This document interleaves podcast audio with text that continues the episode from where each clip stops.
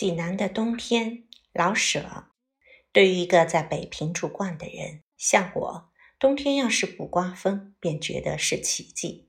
济南的冬天是没有风声的。对于一个刚由伦敦回来的人，像我，冬天要能看得见日光，便觉得是怪事。济南的冬天是响晴的。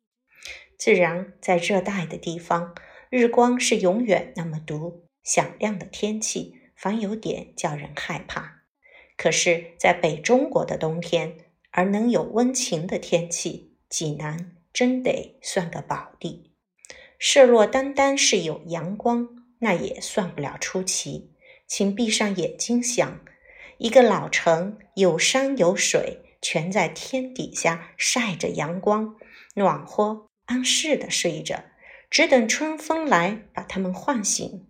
这是不是个理想的境界？小山真把济南围了个圈儿，只有北边圈着点口。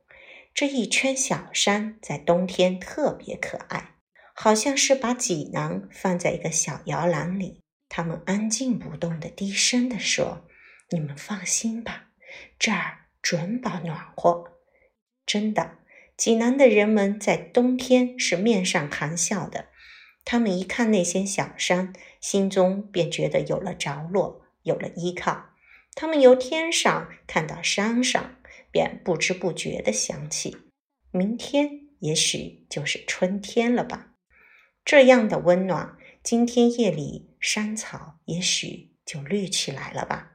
就是这点幻想不能一时实现，他们也并不着急，因为有这样慈善的冬天。干啥还希望别的呢？最妙的是下点小雪呀！看吧，山上的矮松越发的青黑，树尖上顶着一碧地白花，好像日本看护妇。山间全白了，给蓝天镶上一道银边。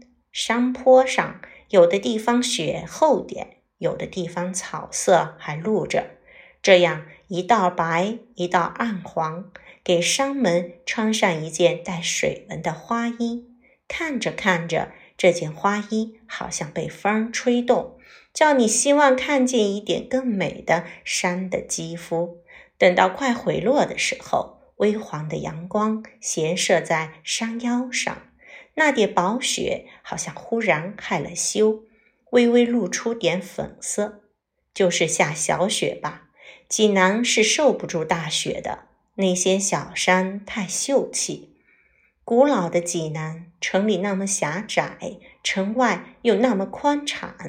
山坡上卧着些小村庄，小村庄的房顶上卧着点雪。对，这是张小水墨画，也许是唐代的名手画的吧。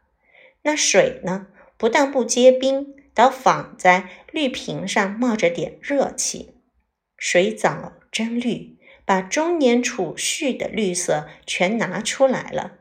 天儿越晴，水藻越绿，就凭这些绿的精神，谁也不忍得冻上。况且那些长记的垂柳，还要在水里照个影呢。看吧。由澄清的河水慢慢往上看吧，空中、半空中、天上，自上而下，全是那么清亮，那么蓝弯弯的，整个的是块空灵的蓝水晶。这块水晶里包着红屋顶、黄草山，像地毯上的小团花的小灰色树影。这。就是冬天的济南。